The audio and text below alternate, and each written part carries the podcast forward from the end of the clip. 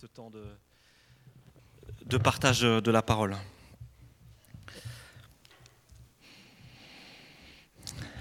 Père, merci pour cette matinée, ce temps où nous pouvons remettre devant nos yeux cette histoire, ce jour où toi tu es venu pour nous. Merci parce que nous pouvons redire aussi cette victoire que tu as acquis pour nous à la croix. Seigneur, c'est incroyable. Toi, le grand Dieu de l'univers, tu es venu nous rencontrer dans notre humanité. Tu es venu vivre avec nous. Tu es venu porter notre péché, nos maladies. Tu les as portés à la croix. Tu es mort, mais tu as vaincu, Seigneur, et tu es ressuscité. Mais Seigneur, ce matin, cette histoire, je ne veux pas me contenter de simplement la redire avec des mots. Seigneur, cette histoire, je veux la vivre. Cette victoire, je veux la vivre. C'est vrai, Seigneur, tellement de fois, je suis inconséquent par rapport à ce que tu me demandes, tellement de fois, je ne vis pas ce que tu demandes de vivre. Alors Seigneur, ce matin, mets-moi en mouvement, mets-nous en mouvement, Seigneur, que ta parole nous encourage, nous transforme et nous applique cette victoire. Amen. Cette, euh, année, à l'Église, dans le cadre des études bibliques, on a étudié un livre euh, euh, pas évident, assez particulier, mais assez incroyable, c'est le livre d'Ézéchiel. Et ce matin, je voudrais un petit peu fermer cette parenthèse et prêcher sur un texte du livre d'Ézéchiel. Mais je sais aussi qu'on est le 15 juillet, c'est ça? 15 juillet on est le 15 juillet, c'est l'été, et vous n'avez peut-être pas envie de vous faire de nœuds au cerveau ce matin. Je comprends. Alors je vous propose de vivre cette prophétie du livre d'Ézéchiel sous forme de bande dessinée. Ok? D'habitude, on n'a pas le droit d'amener de bande dessinée occulte, mais là, ce matin, on a le droit. Alors cette bande dessinée, elle se trouve en Ézéchiel 47. Ézéchiel 47, et on va lire les versets 1 à 12. Alors si vous ouvrez vos Bibles et que vous avez une Bible qui ressemble un peu à la mienne, il n'y a pas d'image. Pour une bande dessinée, ça, ça la met mal. Ce qu'on va faire, c'est qu'on va commencer par lire le texte et ensuite on regardera les images. D'habitude, les enfants, quand ils lisent une bande dessinée, ils font l'inverse, ils regardent les images et ensuite ils lisent le texte. Nous, ce matin, on fait l'inverse, on va lire le texte et ensuite on va regarder ensemble les images. Alors nous lisons Ézéchiel 47 à partir du verset 1.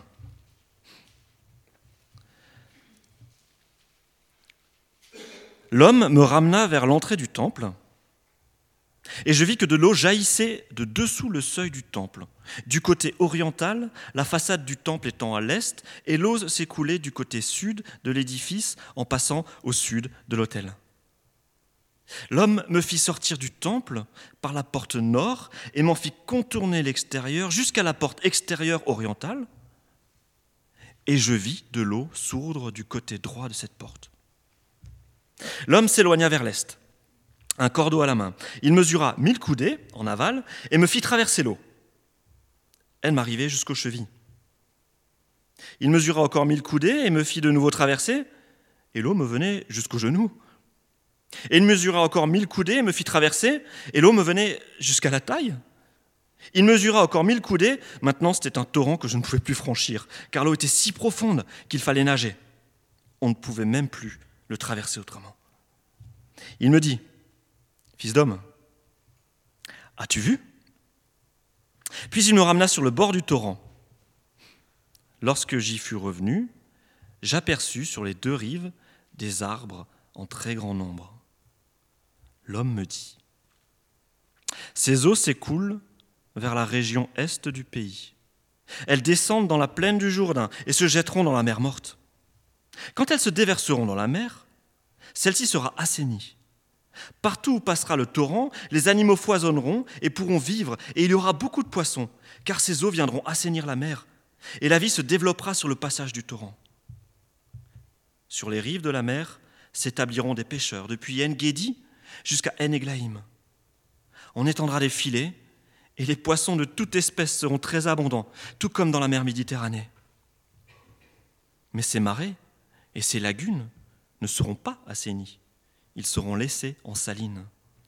Le long du torrent, sur chacune de ses rives, croîtront toutes sortes d'arbres fruitiers dont le feuillage restera toujours vert et dont les fruits ne s'épuiseront jamais.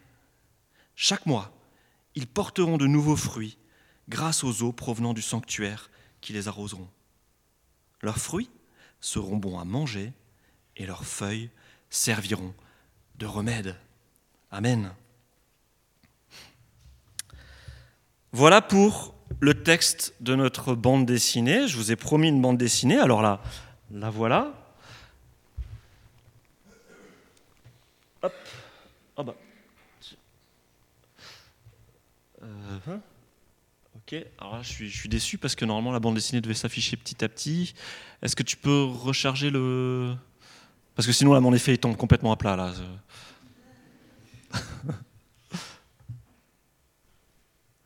Ou sinon, tu, rouvres le, fichier original euh, si tu, si tu y arrives. Vous pouvez faire une petite pause, voilà, respirer, relire le texte, noter vos questions.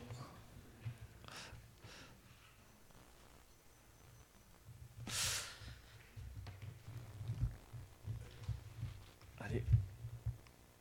Ah bah ça veut pas. Bon, bah c'est pas grave, c'est pas grave Alexandre. Alors, voilà, il y a plein d'images du coup sur cette. Euh... Ah ben non, il n'y en a plus. bon, bah ça marchait ce matin, on l'a testé et tout. Je ne sais pas ce qui s'est passé. Voilà. Allez, on fait un dernier essai, puis si ça marche pas, c'est pas grave, on va, on va afficher toute la bande dessinée. Ça marche pas? Ok, c'est pas grave. Ok, bah voilà notre bande dessinée. Ne regardez pas toutes les images. Elles devaient s'afficher les, unes après les autres. Mais en fait, cette, bande dessinée que vous voyez derrière moi, c'est vraiment la bande dessinée que Ézéchiel a dessinée. Alors, c'est pas lui qui a fait les dessins, mais lorsqu'on lit le texte, on se rend compte que Ézéchiel présente son texte sous la forme d'une bande dessinée. Alors, pourquoi je vous dis ça? Déjà parce que c'est une bande dessinée qui comporte deux pages. Alors, c'est assez incroyable, mais quand on lit le texte, on se rend compte qu'il y a une page de gauche ce sont les versets 1 à 7, et une page à droite, ce sont les versets 8 à 12. Et de manière incroyable, la page 1 comporte dans l'hébreu du texte 100 mots, et la page de droite comporte 102 mots. Donc on se rend compte que Ézéchiel a vraiment bossé son texte, et il a vraiment agencé, il a compté les mots, et il a fait ça vraiment de manière très très propre, donc deux pages. Et ce qui est intéressant, c'est que quand on considère ces deux pages, on a une page qui nous parle de l'expérience du prophète. Les premiers versets sont des versets où Dieu promène son prophète à un endroit particulier, une sorte de temple, et Ézéchiel voit quelque chose, il voit des choses incroyables. Et donc c'est cette premiers versets, cette première page de la bande dessinée, elle est vraiment consacrée à ce que le prophète vit, à ce que le prophète voit et ce qui étonne le prophète. La deuxième page, à partir du verset 8 jusqu'au verset 12, là, c'est Dieu qui prend le relais et Dieu explique ce que Ézéchiel est en train de voir et Dieu explique le sens de ce que, le prophète est en train de voir. Ok, donc deux pages magnifiquement euh, ordonnées par notre auteur de bande dessinée, Ézéchiel, et c'est vrai qu'Ézéchiel aime les bandes dessinées parce que ce n'est pas la première fois qu'il nous fait le coup là. On avait vu en étude biblique que cette fameuse bataille de Gog, hein, cette fameuse bataille où le méchant Gog attaque le peuple d'Israël, aussi un récit de vision assez incroyable, eh ben, ce récit, de la même manière, est architecturé en deux pages de bande dessinée où chacune des pages compte quatre cases. Ézéchiel aime les bandes dessinées, donc ce matin, on va regarder notre texte comme Ézéchiel présente son texte, donc sous la forme de cette bande dessinée. Alors qu'est-ce qui se passe dans cette bande dessinée? Alors on va commencer par la première case, donc vous imaginez qu'il n'y a pas d'autre case. Hein. Donc on a cette première case là, et Ézéchiel, dans le premier verset, on nous dit que il est placé par le Seigneur devant le temple. Première case de la bande dessinée, point de départ de notre histoire. Après avoir traversé un lieu incroyable, Ézéchiel se promène avec un étrange personnage. Est-ce un ange?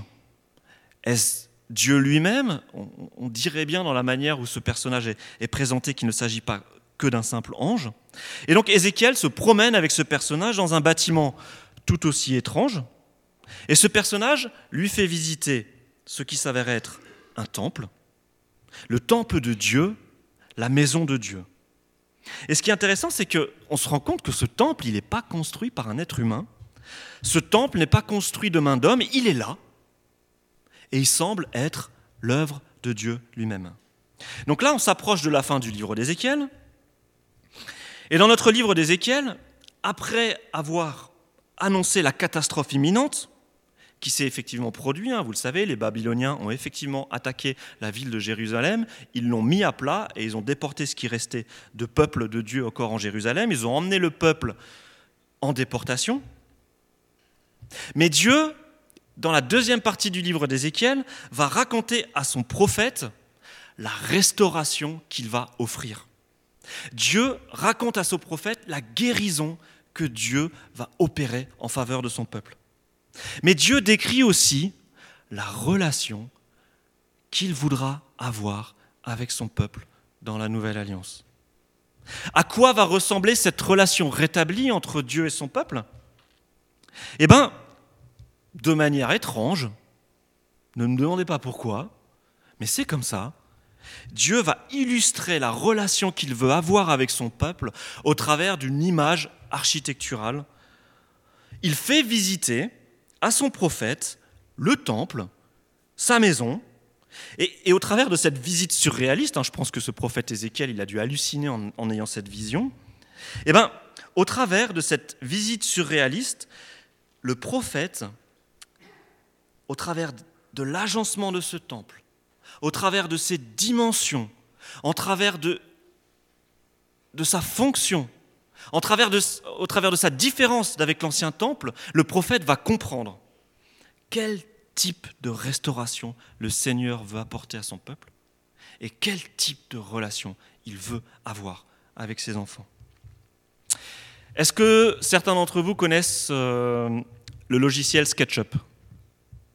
Non, personne ne s'est jamais amusé à, dessiner son plan de travail, sa cuisine avec. Euh, un logiciel que Google met à disposition et qui permet de, faire des petits plans euh, d'architecture. Hein, ouais, c'est pas compliqué à utiliser, c'est pas mal. Alors d'autres préfèrent utiliser AutoCAD, peut-être au, boulot. Est-ce que vous connaissez AutoCAD Un autre logiciel de, de dessin en trois dimensions? Est-ce que certains connaissent Minecraft? Ah voilà, je préfère.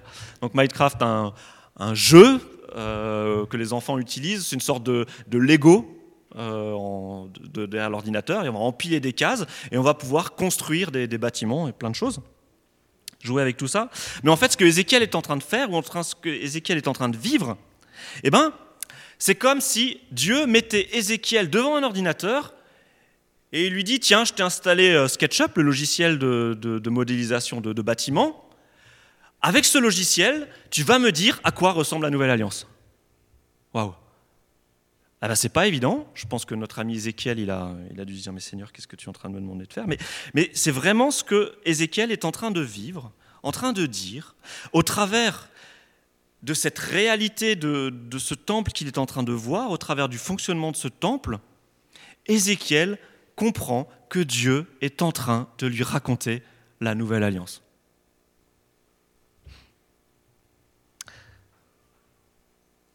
Donc le prophète, il est transporté à côté, on nous dit, de la maison.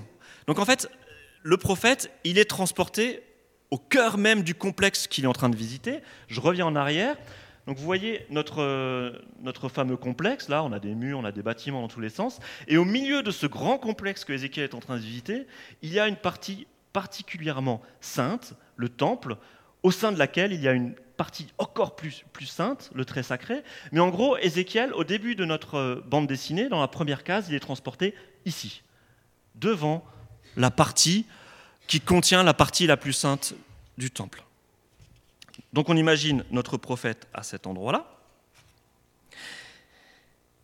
Et puis là, notre ami Ézéchiel vit quelque chose que certains d'entre nous ont déjà vécu le matin en se levant, en allant au lave-vaisselle ou au lave-linge ou à la lingerie.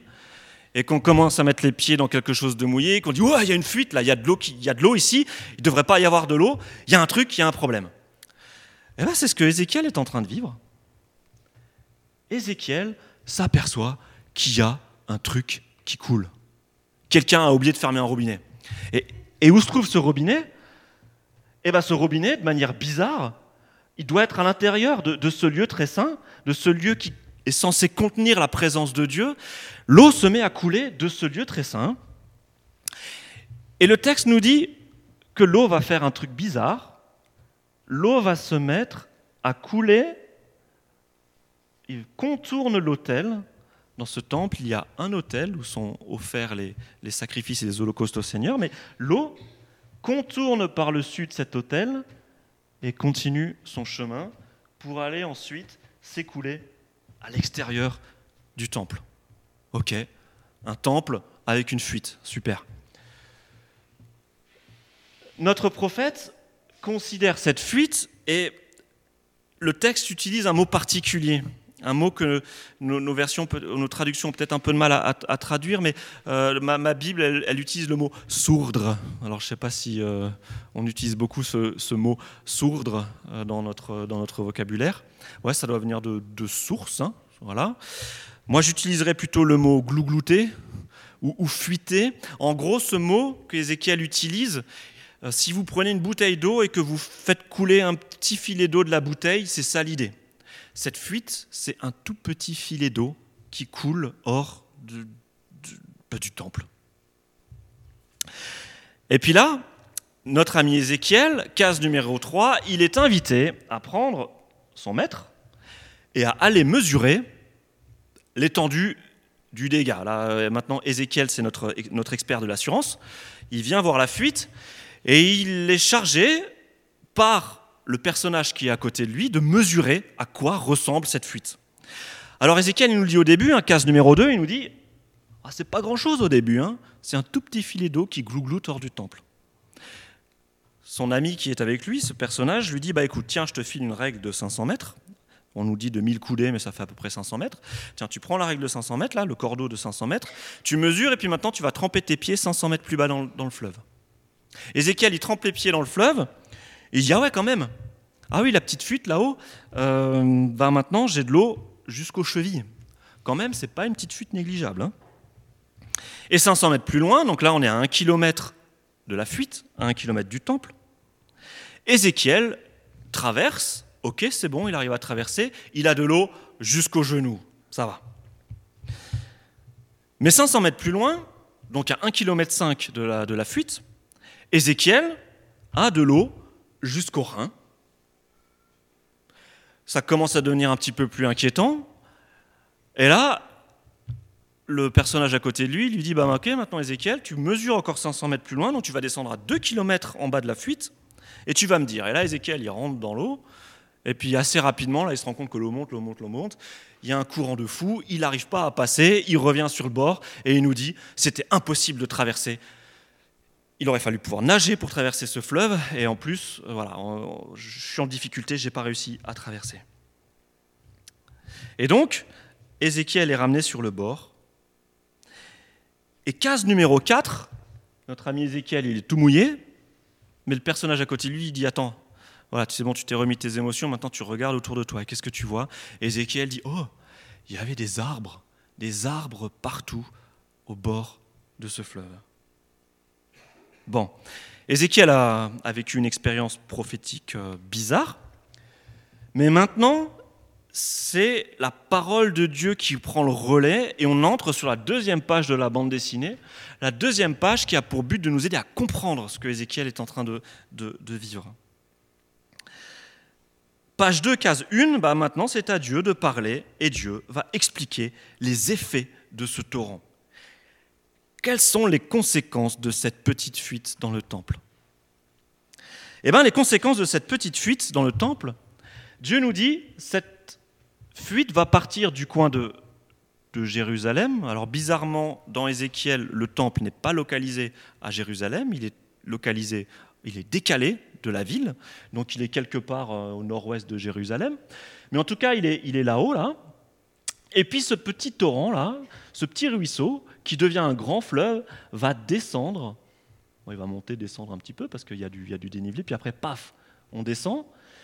Il va descendre, se jeter dans une mer qui est bien connue, cette fameuse mer morte. Vous savez, cette mer qui est tellement salée qu'à part quelques bactéries, rien ne peut vivre là-dedans. Et pourquoi rien ne peut vivre là-dedans? Parce qu'il n'y a pas moins de 275 grammes par litre de sel. Donc dans un litre d'eau, dans, voilà, bah, dans, la bouteille de, Denis, là, vas-y, montre-nous ta bouteille. Voilà. Et eh ben, on imagine que si le sel n'était pas dissous, bah, il y aurait de l'eau là jusqu'en haut du trévers. Non, du, sel jusqu'en haut du trévers à peu près. Voilà. À peu près 300 grammes de sel. Ceux qui font la cuisine, ouais, ça doit être ça. Donc, ce torrent, cette petite fuite, va se jeter dans ce lieu de mort, dans une mer qui se situe à minimum 30 km à vol d'oiseau de la source du torrent. Mais si au bout de 2 km, cette petite fuite est devenue une sorte de torrent immense qu'on n'arrive même pas à traverser, au bout de 30 km, essayez d'imaginer à quoi ressemble ce fleuve. C'est même plus l'Amazone là. Hein. Là, on a une mer qui se déverse dans la mer morte. Incroyable cette image. Et puis Dieu continue son explication et il dit, bah du coup, cette eau va se jeter dans la mer morte. Et qu'est-ce qui va se produire? Là où était la mort va revenir la vie. La vie va revenir dans cette mer, dans ce point le plus mort de la, de la surface du globe.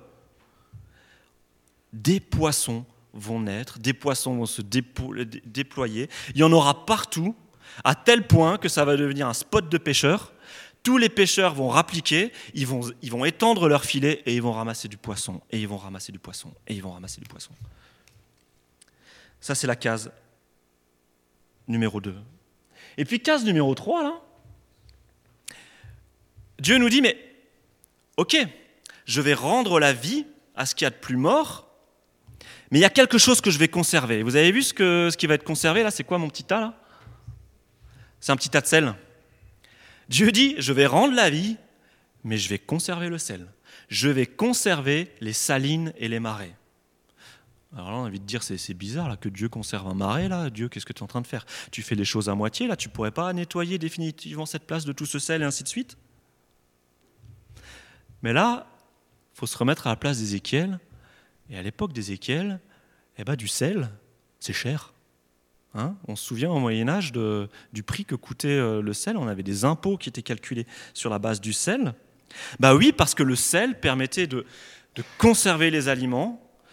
Le sel était une garantie aussi qu'on n'avait pas s'intoxiquer avec les aliments. C'était un, un, outil qui permettait d'assainir, d'assainir les maisons, d'assainir les cuisines. Et là, on a comme les paroles de Jésus qui résonnent et qui nous disent vous êtes le sel de la terre. Pour Jésus, ça veut dire quelque chose qu'il y ait du sel. Nous, les chrétiens, avons pour mission d'être des agents de conservation sur cette terre. Mais bon, là, on interprète déjà. Et puis, dernière case, bah oui, là, cette guérison, elle sera apporté au travers de ce fleuve d'eau vie, au travers de ce sel qui permettra de, de, conserver les aliments, mais cette guérison, elle sera aussi apportée par le biais de ces arbres qui sont sur le côté. Vous avez vu, ce sont des arbres assez incroyables. On nous dit qu'il s'agit de toutes sortes d'arbres fruitiers, des arbres qui euh, sont verts toute l'année, qui portent du fruit tous les mois, qui sont nourrissants, qui sont beaux à voir, et en plus, quand on a un bobo, on cueille une feuille et ça guérit. Voilà les effets de ce, fleuve. Donc voilà, je vous ai résumé la, la, prophétie au, travers de, de, cette bande dessinée. Mais cette bande dessinée, elle veut nous transmettre un sens profond. On le voit bien, on le voit bien, les caractéristiques de ce torrent dépassent de loin tous les torrents qui peuvent exister sur cette terre. Un torrent comme ça, on n'en a jamais vu. De par sa taille, il est immense. Il est immense lorsqu'il arrive au niveau de la mer morte. Je sais même, j'aurais dû calculer la largeur qu'il, devrait avoir en, arrivant au niveau de la mer morte. Je me demande, à mon avis, il doit déborder la, taille de la mer morte elle-même. Et ce torrent est quand même bizarre. Une petite fuite d'eau dans le sanctuaire, au départ, et à l'arrivée, un torrent qui, j'ai pas envie de dire qui rase tout, non, un torrent qui est immense et qui donne la vie partout où il passe. Est-ce que vous avez déjà vu une rivière qui grossit sans qu'aucun affluent ne vienne se jeter dedans? Pourquoi est-ce que nos rivières grossissent? Pourquoi est-ce que le Rhône, quand il se jette dans la Méditerranée, il est immense? Bah, Parce qu'il y a une foule de petits ruisseaux qui font les grandes rivières et qui font que ce petit Rhône à sa source, ça devient cet immense Rhône à la Méditerranée. Mais là, jamais le texte ne nous dit que quoi que ce soit ne se jette dans ce fleuve. Ce fleuve, il grossit uniquement par l'action de Dieu. Un petit ruisseau qui sort du temple, un truc énorme qui déboule dans la mer morte. Et puis ces arbres, les arboriculteurs parmi nous, des arbres fruitiers qui restent toujours verts, qui portent toujours du fruit et qui en plus guérissent. Est-ce que vous pouvez me citer une variété d'arbres qui est capable de faire ça? Le saule. Alors le saule c'est pas mal, mais j'ai jamais fait de tarte aux fruits de saule. mais, effectivement, le, saule c'est pas mal. Alors euh, le saule effectivement, on peut faire du, c'est du paracétamol, non c'est du l'aspirine qu'on peut faire avec du saule. Effectivement, là on, a une idée d'arbre qui guérit. Sauf qu'on nous dit, pardon? Euh, bah, euh, je sais pas, il reste, je pense qu'il reste bien vert toute l'année, non? Non, non, il reste pas vert toute l'année, voilà. Merci les arboriculteurs.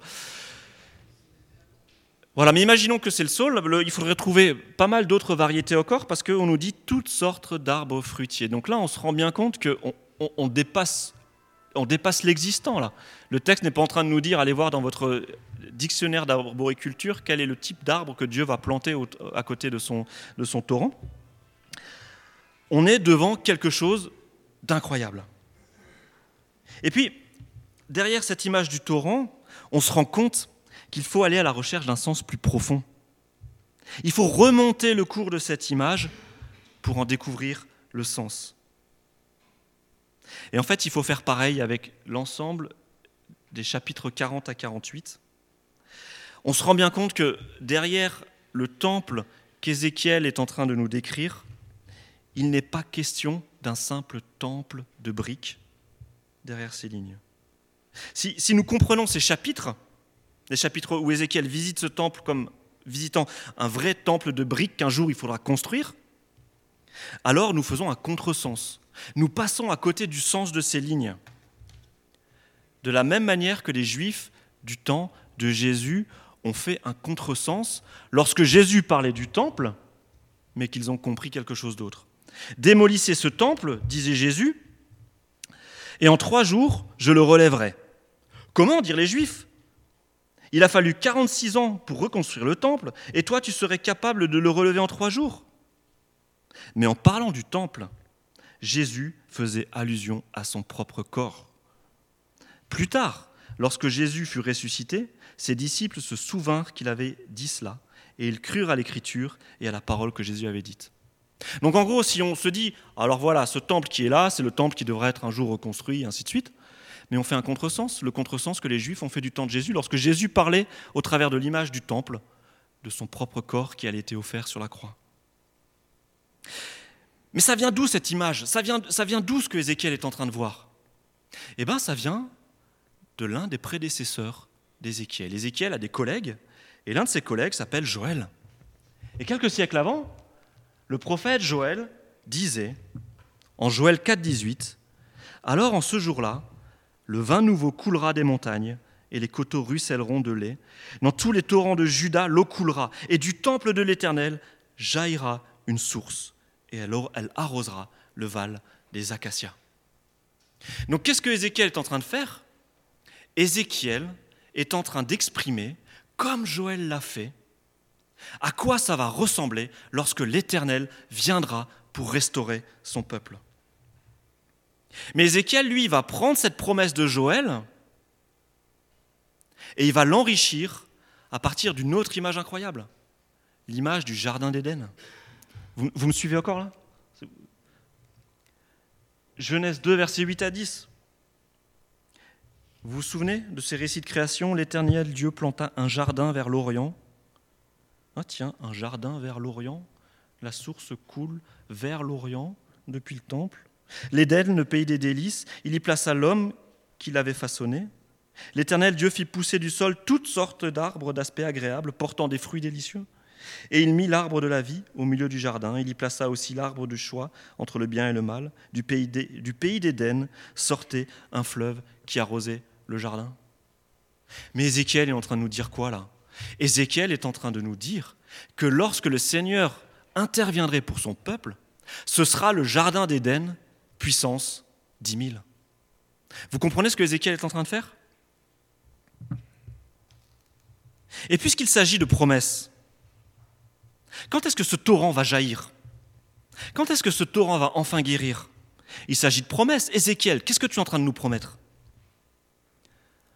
Pensez aux pêches miraculeuses de Jésus. Vous vous souvenez en Ézéchiel, on nous dit que les pêcheurs jettent leurs filets et ramassent des tonnes et des tonnes de poissons? Jésus aussi a fait des pêches miraculeuses, alors pas dans les eaux de la mer morte, mais il y en a justement une à la fin du livre de Jean, où les filets qui remontent des poissons, des poissons sont pleins. Est-ce que ces filets ne rappellent pas les filets des pêcheurs qui pêchent dans le torrent issu du temple? Je pense que Jean là est en train de nous mettre une grosse flèche Regardez, regardez à Jésus si vous voulez retrouver ce torrent de vie. Et lorsque Jésus meurt à la croix, et lorsqu'on lui perce le côté, qu'est-ce qui sort du côté de Jésus? Du sang, normal, et de l'eau. Du sang et de l'eau. La mort de Christ nous apporte du sang et de l'eau. Mais qu'est-ce que ça veut dire ça? Hein, je, mets le verset là. Euh, non, c'est pas ça le verset. C'est pas grave. Eh bien, dans ce verset de la mort de Christ, sont mêlées l'image du sang et de l'eau. Dans le temple, l'eau sort du lieu très saint, et le texte nous le souligne, passe à côté de l'autel, le lieu où sont offerts les sacrifices. Donc, le fleuve passe à côté de l'autel, et se jette pour donner la vie. Regardez Jésus à la croix. Il est le temple. Il est le sacrifice sanglant. Il est le lieu d'où jaillit l'eau qui purifie et qui donne la vie. Alors si vous étiez Ézéchiel, ok Vous vous mettez à la place d'Ézéchiel, vous êtes prophète au VIe siècle avant Jésus-Christ. Donc 600 ans avant que effectivement cette eau vive se déverse sur son peuple comment auriez-vous pu mieux exprimer l'œuvre de Christ avec ce que vous auriez eu à disposition à l'époque? Ézéchiel arrive à nous faire comprendre le contenu de la nouvelle alliance au travers de cette image incroyable de ce temple. Ézéchiel arrive à nous faire comprendre le bénéfice de la mort du Christ au travers de l'image de ce fleuve qui vient donner la vie. Quelques années plus tôt, quand Ézéchiel était un peu plus jeune, qu'il avait un peu plus de cheveux, il exprimait cette promesse divine en d'autres mots. Et ça, c'est en Ézéchiel 36. Je répandrai sur vous une eau pure, afin que vous deveniez purs. Je vous purifierai de toutes vos souillures et de toutes vos idoles.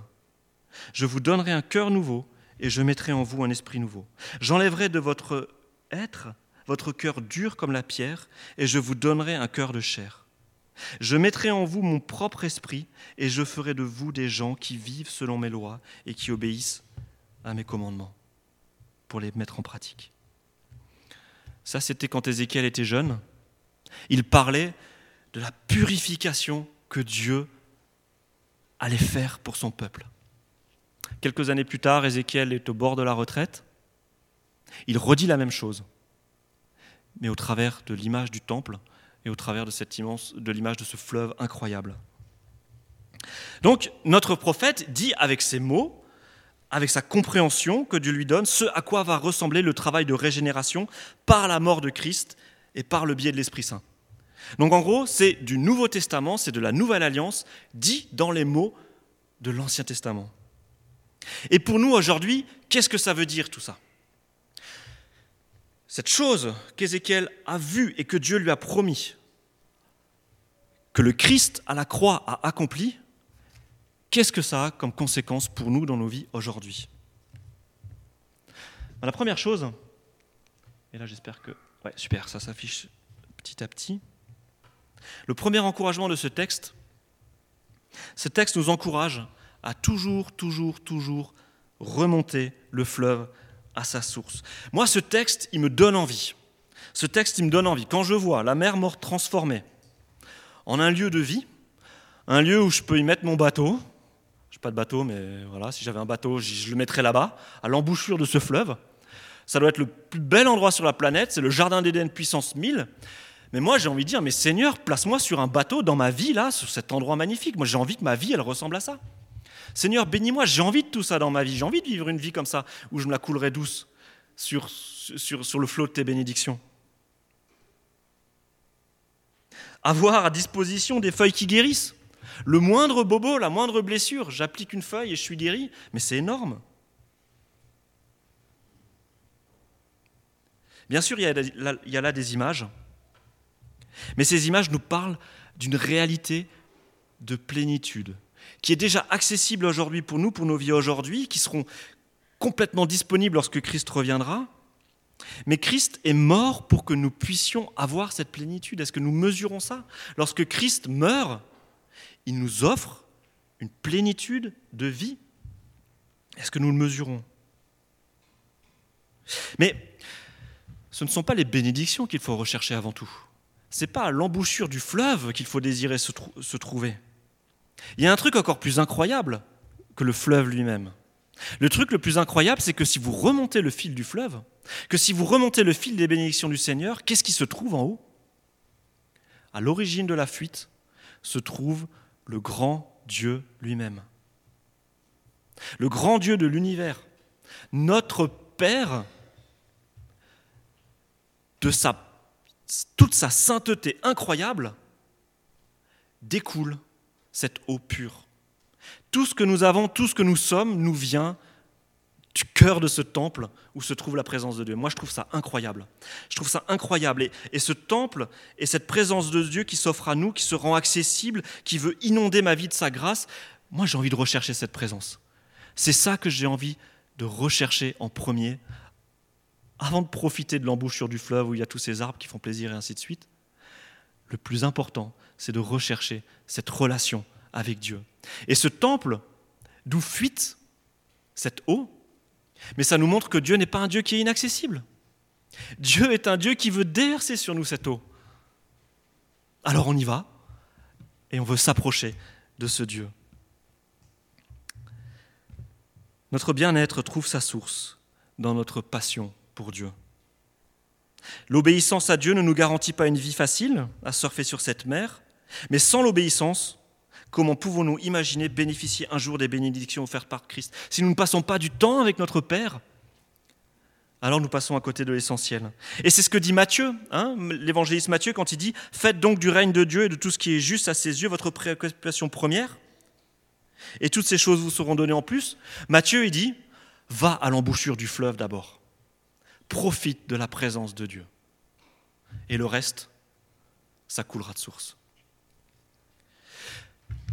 L'autre chose que j'aimerais que nous puissions retenir,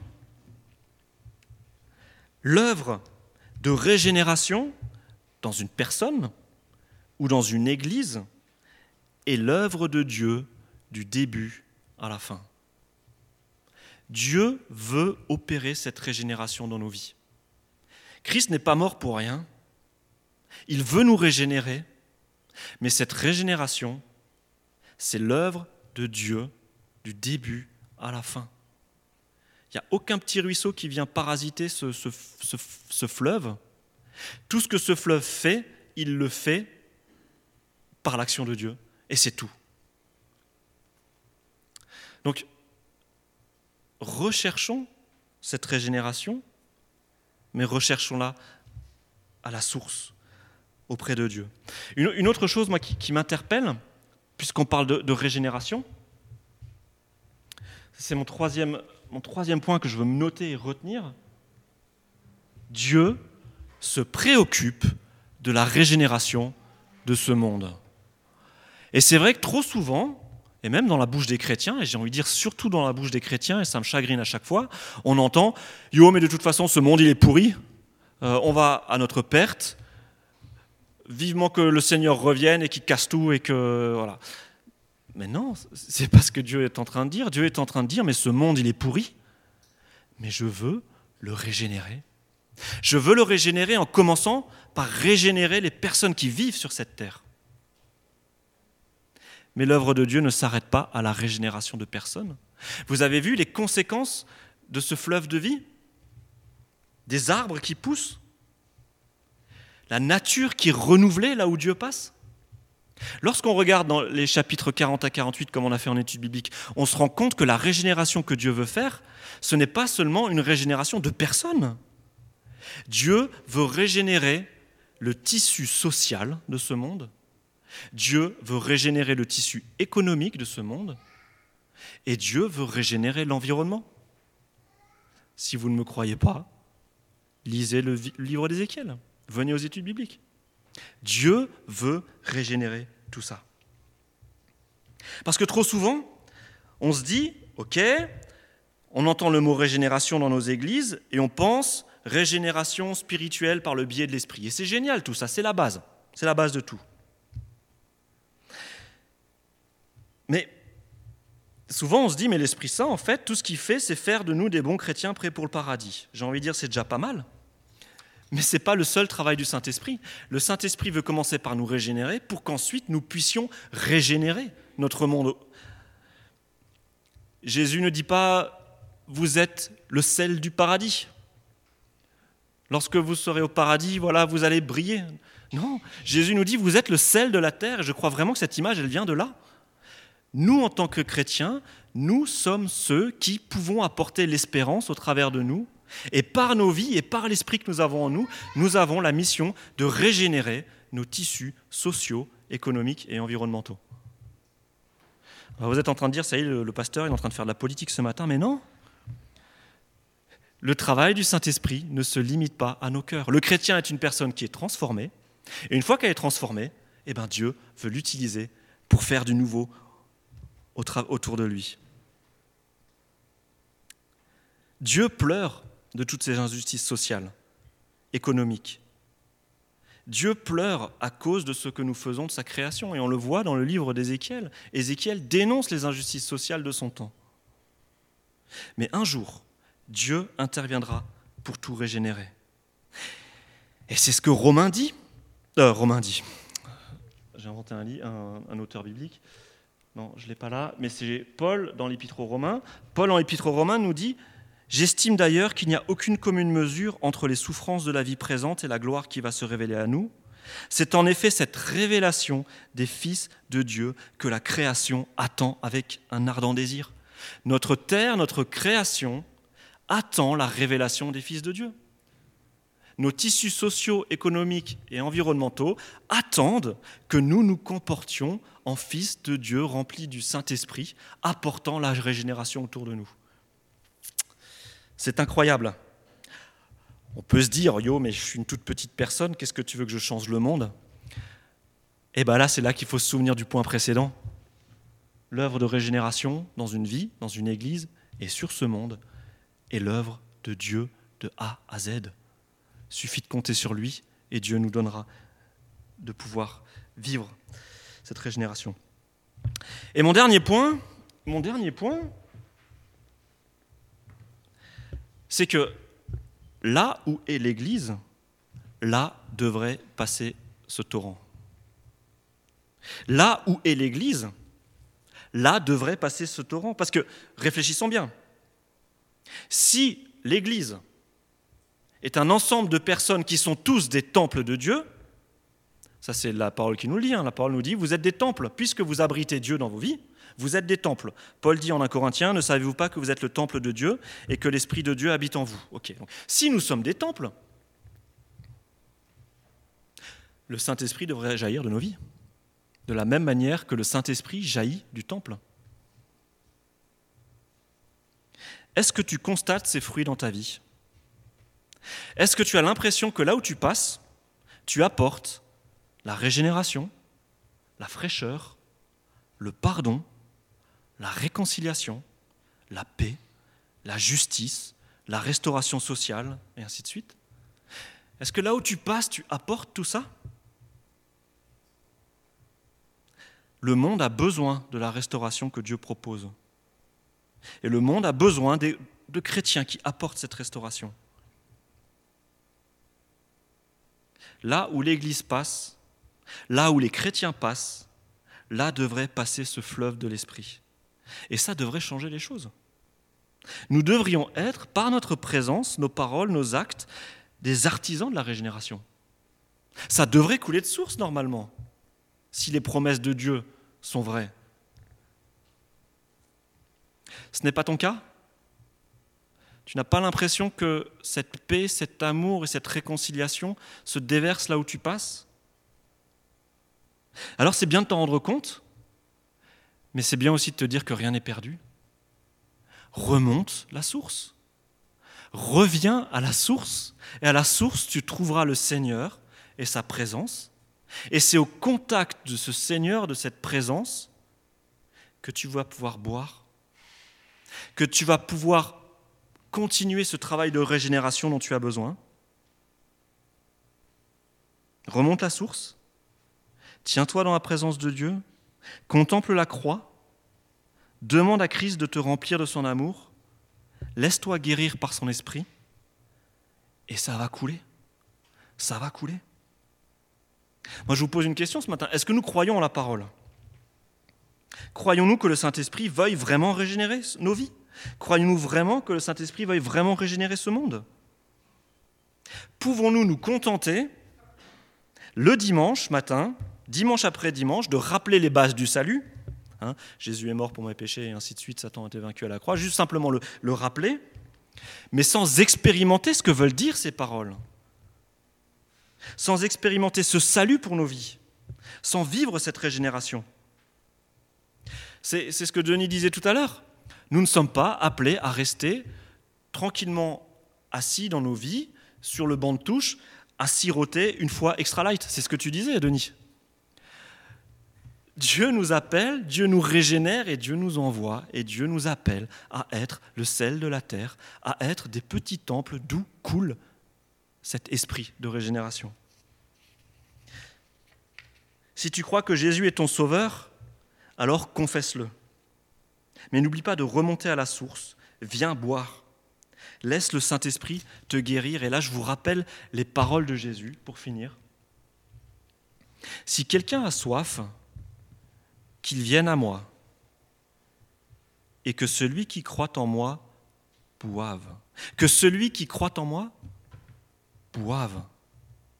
Car comme le dit l'Écriture, des fleuves d'eau vive jailliront de lui.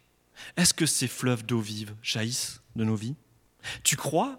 Alors viens boire, laisse-toi régénérer, et tu vas voir, ça va couler de source et ça va déborder. Amen. Seigneur, merci pour ces incroyables visions d'Ézéchiel qui sont tellement porteuses de sens. Merci pour la vie du Christ qui nous a montré comment est-ce que ces visions voulaient s'incarner dans nos vies. Merci Seigneur parce que ton Fils a été ce temple parfait. Il est ce temple parfait d'où coule l'Esprit, Seigneur. Et Seigneur, c'est incroyable, lorsque tu nous appelles à devenir à notre tour des temples, des lieux où tu résides, c'est incroyable, Seigneur, de voir aussi que tu nous appelles à venir boire à ta source pour ensuite laisser jaillir l'eau de nos vies? Seigneur, cela nous te le demandons. Nous savons que c'est impossible par notre propre force. Et je te prie pour ma vie, je te prie pour mes frères et sœurs. Et Seigneur, toi, tu connais les barrages que nous, que nous élevons, ou les barrages que d'autres personnes ont élevés pour nous. Ces barrages qui nous empêchent de nous réjouir, ces barrages qui nous empêchent de, de venir à la source pour nous désaltérer. Alors Seigneur, moi je te demande, pour ma vie, pour la vie de mes frères et sœurs, fais tomber tous ces barrages qui empêchent cette grâce divine d'abord de couler dans nos vies, pour ensuite déborder de nos vies. Nous avons besoin de toi, Seigneur. Amen.